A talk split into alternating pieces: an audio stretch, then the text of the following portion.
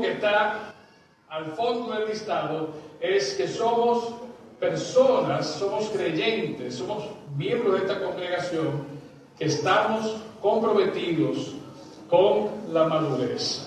¿Y qué quiere decir ese valor para nosotros? ¿A qué se refiere que nosotros estamos comprometidos con la madurez? Como lo pueden leer, dice que estamos comprometidos a crecer en madurez antes que crecer numéricamente. Entonces nuestro compromiso es crecer en madurez más que crecer en número, en cantidad. Dice la segunda parte, nuestro enfoque está entonces en el crecimiento interior e integral de las personas. Ese es nuestro décimo y muy importante valor de comprometido con la madurez. Cuando comenzamos esta serie, ¿verdad? Al principio y a través de, ella, en varias oportunidades, decíamos que cuando somos miembros de una familia, ciertamente compartimos ADN, compartimos ciertas características, ciertas cualidades que nos hacen similar a los demás miembros de esa familia en lo visible, nos parecemos por el tipo de, cara, de ojo, de pelo, lo que sea. Pero decíamos que también compartimos características que no son tan sencillas de ver, no están a simple vista detectables. Y eso pasa con muchos de estos valores que estamos diciendo. Muchas de estas cosas las podemos ver de manera visual, pero hay otras que tenemos que conocernos y realmente entrar en el detalle para saber si realmente estamos siendo eh, miembros de esa familia. Y algo también que compartimos era que somos, que si somos una familia, nosotros entendemos que compartir los valores que nos ayuden a crecer juntos y saludables y a extender con pasión el reino de Dios son cosas que tú y que yo debemos estar interesados.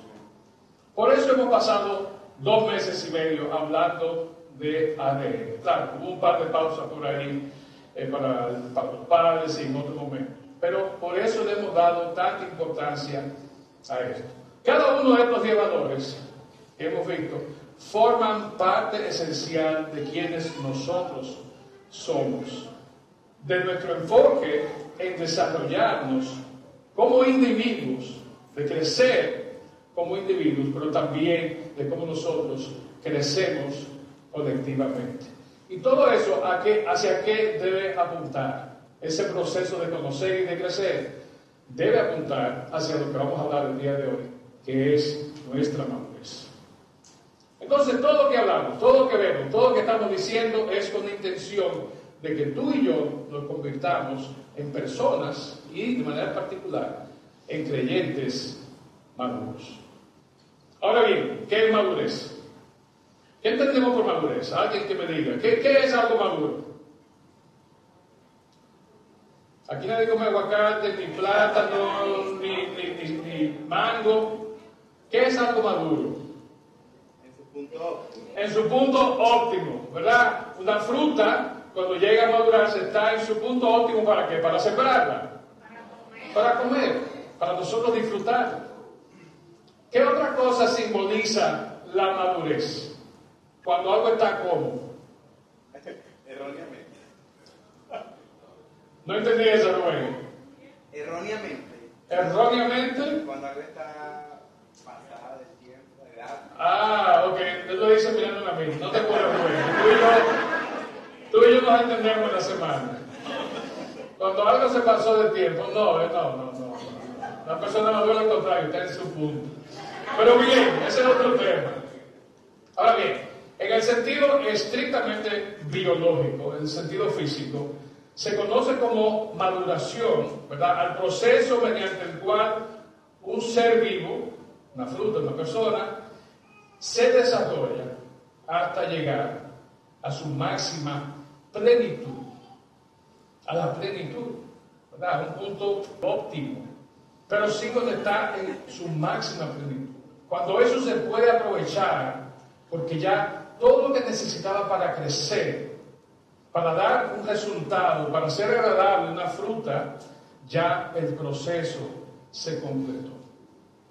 Y algo interesante de, ese proceso de maduración es lo siguiente, la madurez se alcanza a través de un proceso lento, se da a través del tiempo mediante una ocurrencia progresiva de determinados elementos y hechos. Interesante. La madurez no ocurre de la noche a la mañana, es un proceso lento, una secuencia de acciones. La madurez se da obviamente entonces a través de un tiempo. Uno no madura una fruta, una persona, de un día para otro. Y dice algo muy importante, lo que yo acabo de ver, que es algo como progresivo. Y al ser progresivo está construyendo, está aumentando sobre lo anterior. Vuelvo con mi ejemplo clásico de cruel y infantil de los legos. Por eso me gustan tanto. Usted tiene un bloquecito de Lego, pero tiene un segundo, tiene tres, tiene diez, tiene cincuenta. ¿Y qué hace con esos bloquecitos? Lo va pegando, lo va armando, hasta que tiene que el avioncito, el carrito, la cruz, lo que sea que usted quiera armar con esos dedos. Pero es un proceso lento, toma tiempo y es algo que va de paso en paso, tiene eh, un progreso. Y algo que pensamos cuando hablamos de la madurez de nosotros como individuos es que a mayor edad, mayor madurez. Y como Rubén se encargó de señalar, en mi caso no siempre es necesariamente real. Pero se supone que alguien que ha pasado ya por muchas experiencias en la vida, que ya llegó a una edad determinada, es una persona madura. Y de hecho así se les llama, así se nos llama, las personas maduras. Sin embargo, yo conozco personas, y estoy seguro que tú conoces personas, que tienen 50, 60, 70, 80 y todavía son qué? Inmaduros. O sea, yo he oído historias de personas que con 60, 70 años andan haciendo y deshaciendo por la calle, caen presos, se caen en una cuneta, se parten la boca. ¿Por qué? Porque estaban haciendo cosas propias de cuando yo tenía que 15, 20, 25, 30.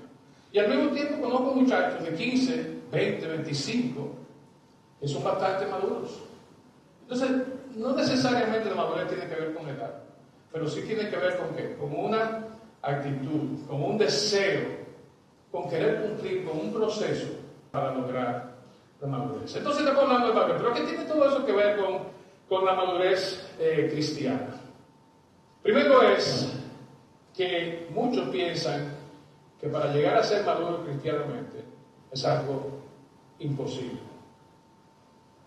Es algo muy, muy difícil. Sin embargo, yo quiero plantearles a ustedes la posibilidad de que consideren de que realmente ser maduro en la fe, ser maduro como cristiano, no es tan difícil.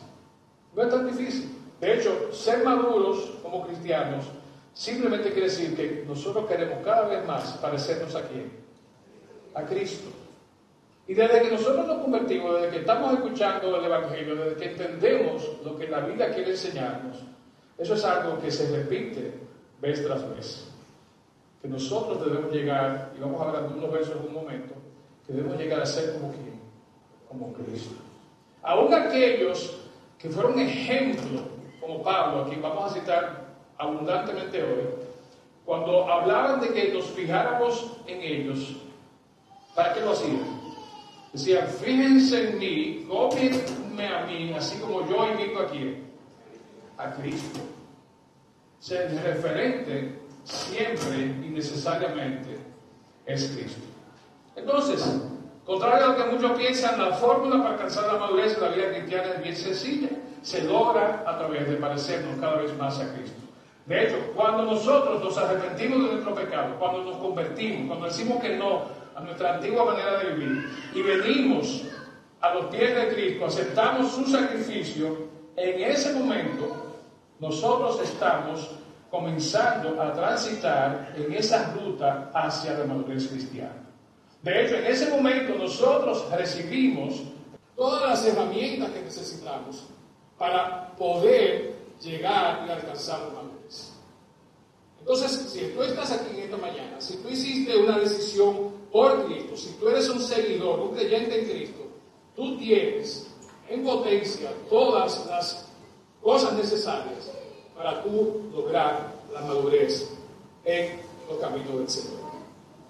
De hecho, segunda de Pedro 1.3 que aparece aquí en pantalla dice así, mediante su divino poder, Dios nos ha dado todo lo que necesitamos para llevar una vida de rectitud, una vida cristiana adulta.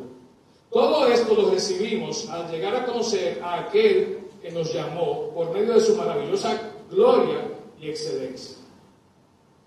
Entonces Dios es nuestro principal, de hecho, nuestro único recurso para nosotros poder, a través de la gracia, a través de Él, alcanzar una vida espiritual madura.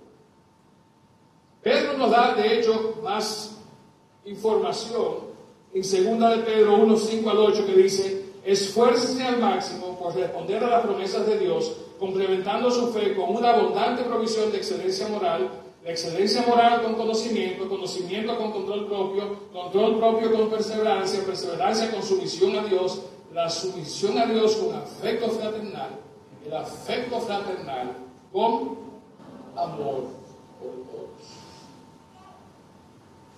Eso es lo que los gringos llaman a los, jóvenes. Ese es el roadmap. Esa es la carta de ruta de cómo nosotros llegamos a alcanzar la madurez cristiana. Hay otro pasaje paralelo que habla de eso también, pero este de manera especial lo hace de una manera muy. Elementos sumamente importantes. Dominio propio, entre otros. Oye, qué importante es eso para yo decir que soy una persona madura afecto por los demás. Y culmina, le, pongo un ojo para que lo, lo pensemos ahorita, lo vemos ahorita, culmina con que con amor por todos. Hemos venido hablando del amor estas últimas semanas. Y hoy, en este último valor, no es una excepción. Entonces, inmediatamente después de nuestra salvación, cada uno está equipado. Cada uno tiene las herramientas para comenzar a transitar y lograr la madurez espiritual. Ahora, sin embargo, según lo que nos enseña el apóstol Pablo, esto es algo que aunque lo estamos cacareando, lo estamos diciendo aquí, estamos animando a que ustedes sean maduros, realmente no vamos a lograr alcanzar la plena madurez mientras vivamos en esta. Mientras estemos sujetos a esto, a la carne, a lo que está aquí adentro, que no siempre es bueno, a lo que está aquí arriba, que tampoco siempre es bueno. Filipenses 3, del 12 al 14, dice Pablo de la siguiente manera. No quiero decir que ya haya logrado estas cosas, ni que ya haya alcanzado la perfección. Dice Pablo, pero sigo a dónde? Adelante, a fin de hacer mía esa perfección, esa madurez, para la cual Cristo primeramente me hizo suyo. Primer paso, creer y ser de Cristo. Segundo, comenzar a transitar. No amados hermanos, no lo he logrado. Este es un mea culpa de Pablo. Yo le estoy diciendo a ustedes, sean maduros, yo le estoy diciendo a ustedes, caminen en la fe, yo le estoy diciendo a ustedes, dejen todas estas cosas, pero yo no lo he logrado. Y de hecho, no lo he logrado, dice Pablo, me, avergüenzo de no haberlo logrado. Pero dice, pero me concentro únicamente en eso. Olvido el pasado y fijo la mirada en lo que tengo por delante.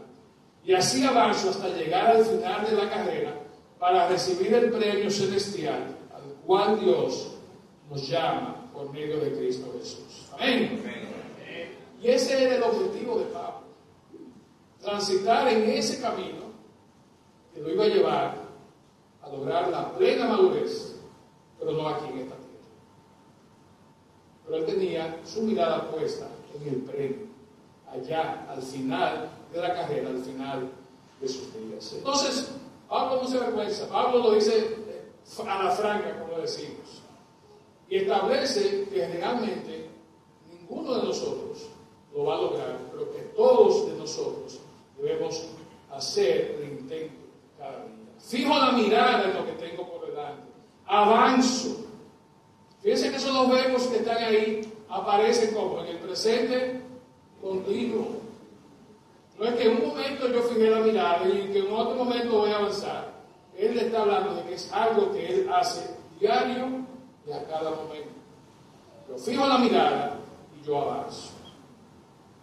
Pablo escribe esto en la cárcel. De hecho, ni siquiera lo escribe, lo dicta en la cárcel. Y posiblemente ya en ese momento tenía una sentencia de muerte sobre su cabeza.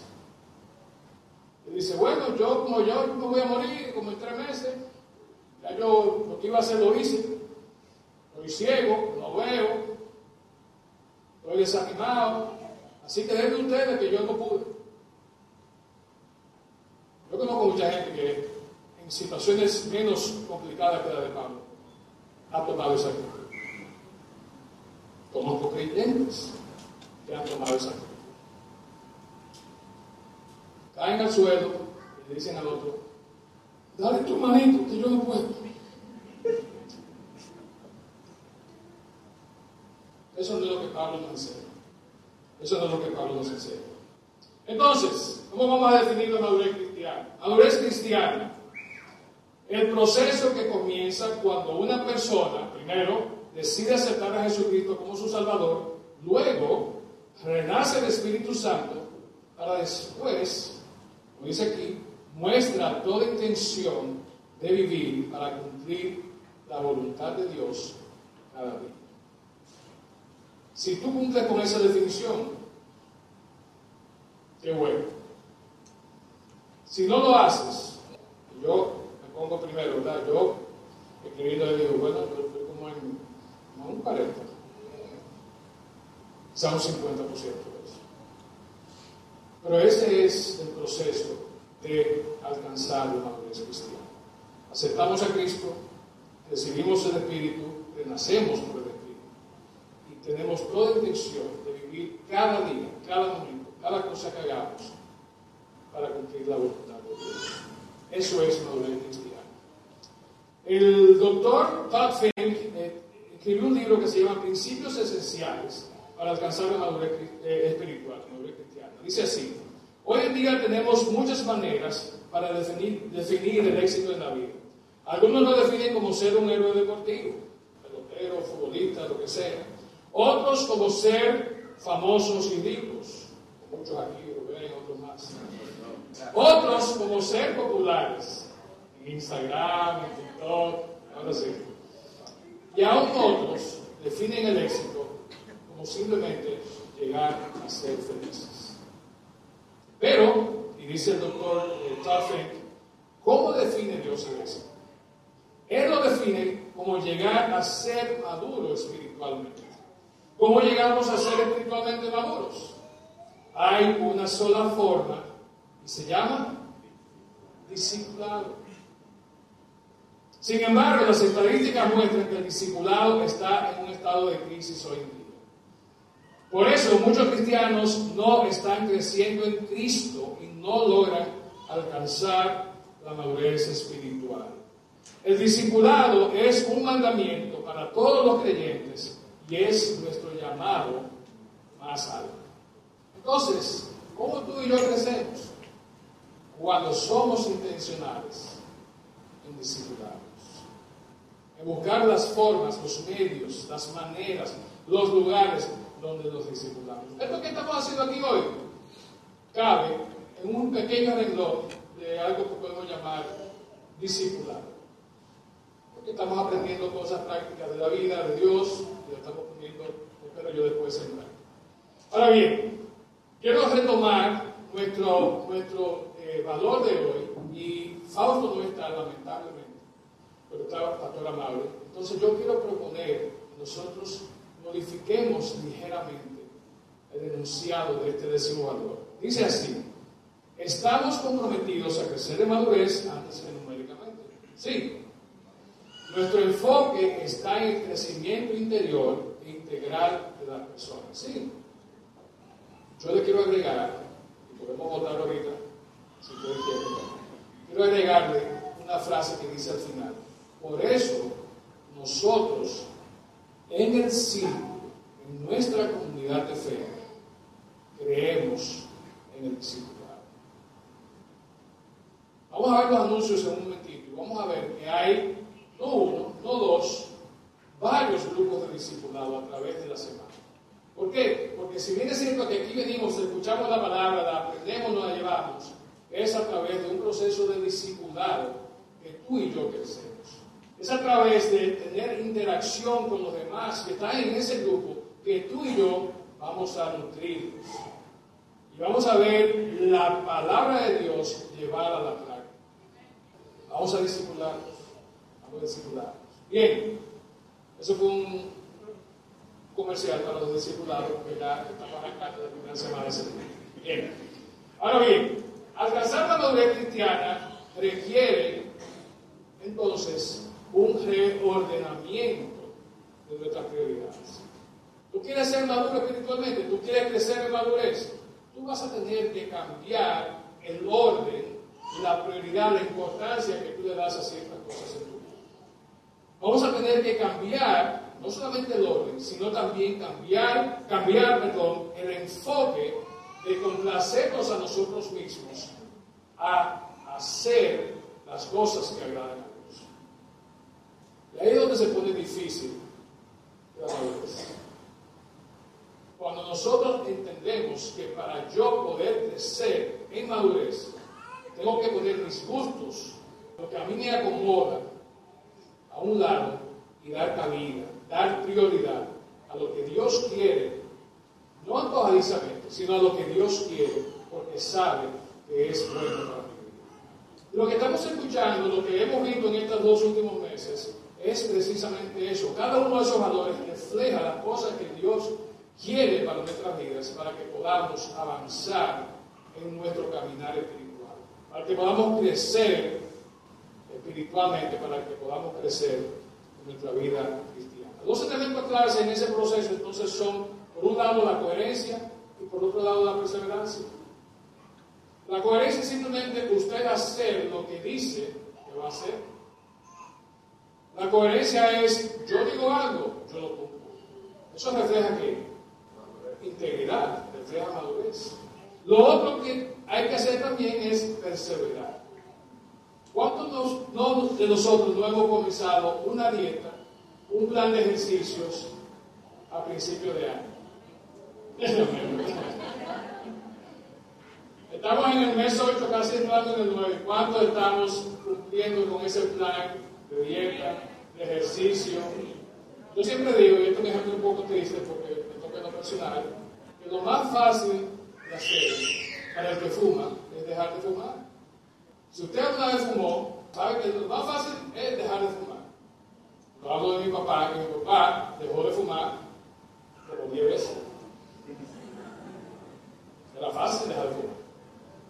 Lo difícil que era mantenerse apartado algo que eventualmente lo llevó a la tumba, tristemente. Entonces muchas veces no es tanto que es fácil, lo puedo hacer, no, es ser coherentes con lo que decimos y hacemos y ser perseverantes de seguir adelante haciendo las cosas que debemos hacer. Todo esto que estamos hablando, eh, especialmente en el discipulado de matrimonios, en la semana de septiembre, vamos a estar viendo muchos elementos de esto, porque vamos a estar viendo lo que llamamos las disciplinas espirituales. La lectura y el estudio de la palabra, la oración, la reflexión, tiempos de silencio, pero esas son disciplinas que nosotros como creyentes debemos de entender, conocer, practicar para ir creciendo y avanzando en madurez. Entonces, sí, en un proceso sí hay que ser coherentes, sí hay que ser perseverantes, pero lo muy importante es llevarnos de lo que la palabra nos enseña. Y entender que todo este proceso, por más difícil que resulta, por más difícil que sea, nosotros lo podemos lograr porque tenemos alguien que camina en ese proceso a nuestro lado. ¿Quién camina a nuestro lado? ¿Quién está dentro de nosotros? ¿Quién nos guía, nos lleva a toda buena obra? Dios a través de su Espíritu Santo. De hecho, vamos a ver Gálatas 5:16, donde Pablo nos habla de eso. Dice el apóstol Pablo en esta escritura, dejen que el Espíritu Santo los guíe en la vida. Entonces, no se dejarán llevar por los impulsos de la naturaleza pecaminosa. No se dejarán llevar de volver a hacer aquello que ustedes dijeron que ya no iban a hacer. o de lo que ustedes se habían apartado, o de aquello que no les llamaba la atención y de repente ahora sí les llama la atención. Eso refleja poca coherencia, refleja poca perseverancia. Dejemos que el Espíritu Santo nos guíe en la vida. Para poder obtener los resultados, entonces, que queremos que nos ayuden a madurar, a crecer en la vida cristiana, debemos ser guiados por el Espíritu. De hecho, la palabra griega que se usa aquí, se traduce como guía, es una palabra que la pueden buscar luego, que es el verbo peripateo. Y peripateo lo que quiere decir es que usted se está dejando llevar, pero tiene en la vista, tiene en su mirada hacia dónde va. No solo la dirección, sino el lugar exacto hacia donde se desea llegar. Esa es la guía que habla este versículo. Ahora, más adelante, Gálatas 5:25, Pablo repite algo similar, dice, ya que vivimos por el Espíritu, sigamos la guía del Espíritu en cada aspecto de nuestra vida. Es interesante porque aquí, como guía, la misma palabra en español, aquí se usa otro verbo en el griego, que es el verbo stoikeo Estoiqueo lo que habla es de que nosotros vamos paso a paso. Vamos en formación y vamos avanzando, dando un paso y después el otro. De hecho, ese verbo en griego se usaba para describir a los soldados cuando estaban en una formación e iban marchando. Entonces usted sabe que el soldado va marchando como, un loco, con la mano en el aire. Va marchando paso a paso, va avanzando paso a paso. Y ese es el tipo de madurez que debemos de perseguir nosotros. Entonces, al ser activado por el Espíritu Santo, es lo mismo que ser llenos, esto significa que nosotros no solamente caminamos con la dirección, con la vista puesta en lo que Él quiere, sino que nosotros vamos caminando al ritmo de lo que Él y de cómo Él nos quiere lograr. Vamos a alcanzar el crecimiento, vamos a lograr ¿verdad? obtener crecimiento. Y aquí hay tres versículos, no los voy a leer todos en su completos, pero tanto Romanos 12, que nos habla que dejemos que Dios nos transforme en personas nuevas, como segunda de Timoteo 2.15, que nos dice que nos esforcemos para presentarnos aprobados delante de Él, que seamos personas que usamos correctamente la palabra de la verdad. Y el segunda de Timoteo 3.16 17, que nos dice que toda escritura es, es inspirada por Dios. Son versículos que nos dicen que nosotros tenemos las herramientas, tenemos todo lo que necesitamos para alcanzar el crecimiento.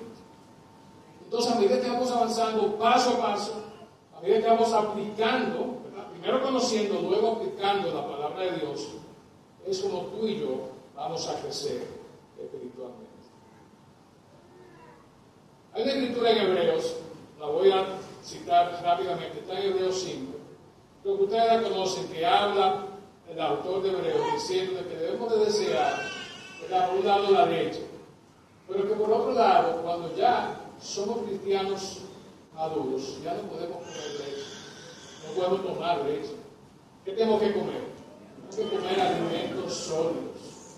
Por aquí hay unas cuantas, bebecitas que tienen menos de un año, que esas están por ahí, según me dijo el papá y la madre, y están comiéndose un licuado de arroz con habichuela y bistec. O sea, esas soltaron a ese biberón, y dijeron, no, carne, comida. Y por eso usted ve que estos muchachos discípulos que están creciendo increíblemente. Así nosotros. La leche espiritual necesaria, buena para cuando comenzamos, pero rápidamente tenemos que pasar a alimentarnos de la manera tal que nos va a permitir crecer de una manera madura. Finalmente, quiero hablarles de, de algo que es para mí muy, muy cercano también. ¿Cuántos de ustedes conocen este hábito? ¿Verdad? La diversion de la Biblia. ¿Cuántos lo, usan diariamente? Qué bueno. Los que no, chequenlo, búsquenlo, descarguenlo en sus celulares, en la computadora, donde quieran. Pero fíjense, ese app ha sido descargado ya por más de 500 millones de personas. Tenía estos días un conteo hace ya unos meses y ya eso va lejísimo. Eh, de la cantidad de 500 millones. Y en ese app diariamente se publican varias cosas muy interesantes. Muchas personas lo, usan para su devocional, lo usan para leer, para comunicarse con otros amigos que tienen eso como una especie de, de red social en algún sentido. Pero lo más importante para mí es algo que ellos llaman el versículo del día. Ellos publican el versículo del día y yo me apropio de ese versículo, y aunque hay un devocional, hay un video que ellos ponen, yo me apropio de ese versículo del día y más o menos hago un intento de armar un devocional y lo envío a varios de ustedes. De hecho, hace un año, ayer hizo un año que comencé a hacerlo así, y eran unas 30 personas, la mayoría del círculo, ya hoy tengo más de 100 personas que deciden ese devocional, muchos de aquí del círculo, algunos de otras congregaciones, algunos de otros países. Entonces, para mí se ha convertido en algo que me ayuda a mí y también lo puedo usar para bendecir a mis hermanos. El lunes pasado, precisamente, mientras comenzaba la semana y tenía pendiente este mensaje de hoy, el versículo que publicaron me llamó mucho la atención. Lo compartí así mismo con, ustedes que lo reciben. Filipenses 1, del 9 al 10, dice así. Le pido a Dios que el amor de ustedes desborde cada vez más y sigan creciendo en conocimiento y entendimiento. Quiero que entiendan lo que realmente importa a fin de que lleven una vida pura e intachable hasta el día que Cristo vuelva. De las cosas que yo les decía en el devocional es, yo estoy convencido al leer este pasaje, de que Dios desea que nosotros podamos discernir, podamos conocer, podamos saber lo que es bueno y lo que es malo. Pero no solamente que nos quedemos entendiendo qué es bueno y qué es malo, sino que podamos al momento de elegir, elegir lo que es mejor para nosotros. Eso solamente se logra cuando nosotros nos adentramos en la palabra, cuando nosotros comenzamos a caminar diariamente con Cristo en la guía, bajo la guía del Espíritu Santo. Si tomamos el tiempo y leemos, lo pueden hacer en su casa después, todo el primer capítulo de Filipenses, nos vamos a dar cuenta de que Pablo tenía un ardiente deseo de que la iglesia de Filipos creciera en madurez. Tanto colectivamente como, como iglesia, pero también de que cada uno de sus miembros creciera en madurez. Vean, primer capítulo de Filipenses. De hecho, al igual que Pablo, esa es una preocupación, eso es algo que aquí estamos diciendo en el ciclo. Eso aparece en la segunda parte de nuestro enunciado de valor. Dice así, nuestro enfoque, el enfoque del círculo, está en el crecimiento interior e integral de las personas. Nosotros queremos y creemos que debemos de crecer en madurez. Y esa madurez debe ser colectiva y también debe ser personal, individual. Debe ser interior, debe ser de manera integral. Entonces, Pablo lo explica claramente. Pablo se lo dice no solamente a los, filipenses, se lo dice a los de Corintios, se lo dice a los de Tesalónica, se lo dice a los de Efesios. Hay un pasaje en Efesios 5 que dice, así que tengan cuidado como viven, no vivan como necios, sino como sabios, no actúen sin pensar, más bien procuren entender lo que el Señor quiere que hagan. Por cada una de esas iglesias, Filipenses incluido, Pablo oraba para que ellos alcanzaran la madurez. Y esa es nuestra oración hoy para nosotros en el Señor. Que conociendo lo que la palabra nos enseña, nosotros, de manera decidida, asignando las prioridades a las cosas que lo tienen, que la tienen, podamos crecer en madurez. Dentro de todo ese proceso, vemos en Filipenses, lo primero que Pablo dice es, yo oro para que sobreabunde que ¿Qué dice ahí? ¿Qué es lo que quiere que se destaque? ¿Qué es lo primero que debe ocurrir en? Amor. El amor tiene que ser la base de todo. El amor tiene que ser el eje transversal de cada uno de estos diez valores que nosotros hemos hablado aquí en sí. El amor tiene que ser lo que nos motive diariamente. Y como he dicho muchas veces, no es el amor apasionado entre un, hombre y una mujer, entre dos personas, sino es el amor que describe 1 de Corintios 13. Ese amor dice 1 de Corintios 13 que es paciente, que es bondadoso, que no es sedoso, no es fanfarrón, no es orgulloso, no es ofensivo, no exige que las cosas se hagan a su manera, no se irrita, no lleva un registro de las ofensas recibidas, no se alegra de injusticia, sino que se alegra de cuando la verdad triunfa. Por eso la gente aplaude en el cine cuando el, chico bueno se lleva a la chica. Nunca será por vencido, jamás pierde la fe, siempre tiene esperanzas y se mantiene firme en todas circunstancias. Ese es el amor que a ti y a mí nos debe mover a querer crecer en.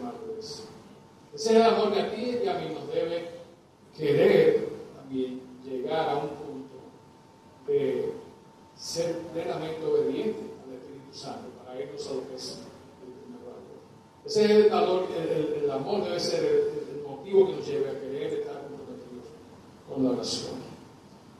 Quiero terminar con esta cita de C.S. Lewis el mero, cristianismo, sí después. Dice, en un sentido, el camino de vuelta hacia Dios es un camino de esfuerzo moral, de intentarlo cada vez más con empeño.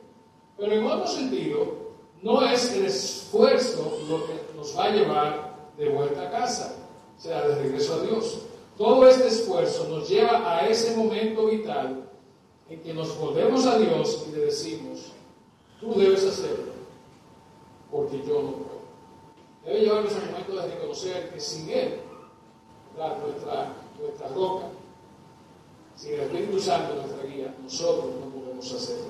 No te sientes a contemplar en tu mente para ver si estás haciendo progreso.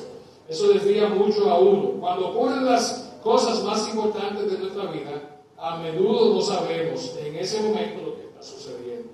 Un hombre no se dice a menudo, vaya, estoy madurando yo soy yo mi esposa muchas veces que yo me sale con una cosa.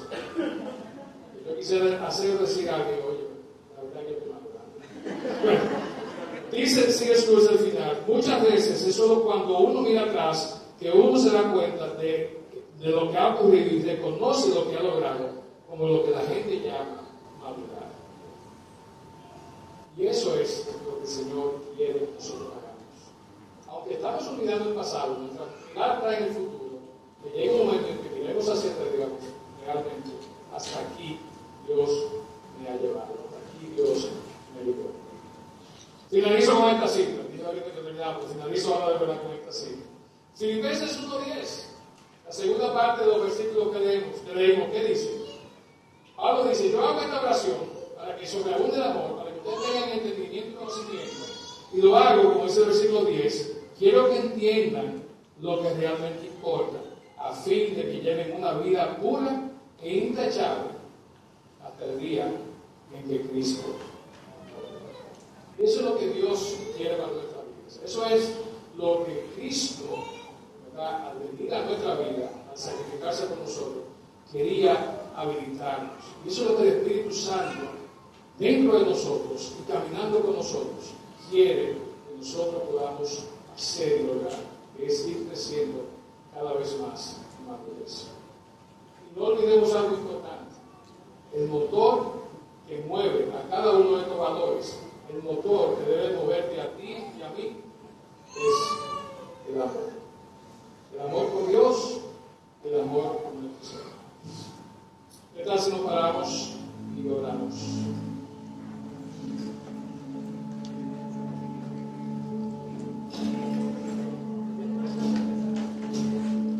Ahí donde estás, quiero que pedirte que bajes cabeza, cierres tus ojos, tomes unos segundos ahí para pensar en lo que has escuchado en esta mañana, para analizar tu vida delante de Dios y ver eh, dónde estás en este, en este trayecto, en este viaje hacia la madurez que Dios quiere que tú y yo tengamos.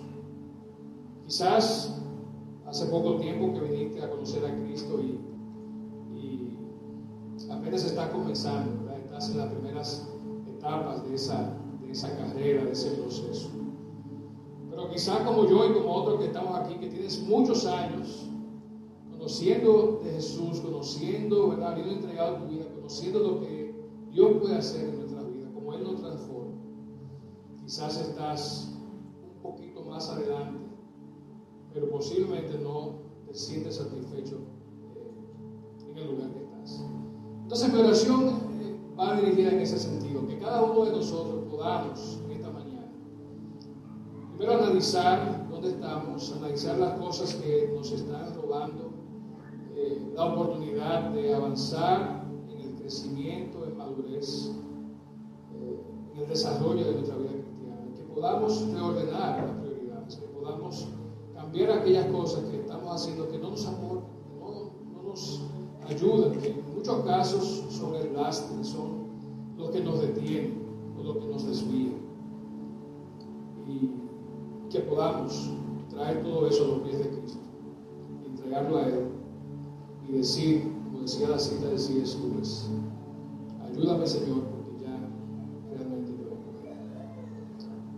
unos segundos y medita en esto. Luego cerramos la oración.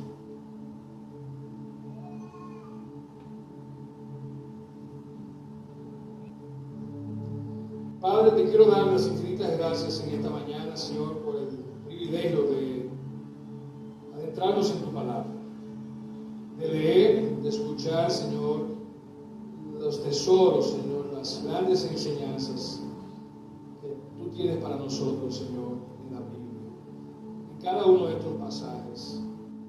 enseñan, Señor, nos hablan de cómo nosotros podemos, Señor, crecer cada momento en madurez. Cómo podemos enfocarnos, Señor, en la meta que está delante de nosotros.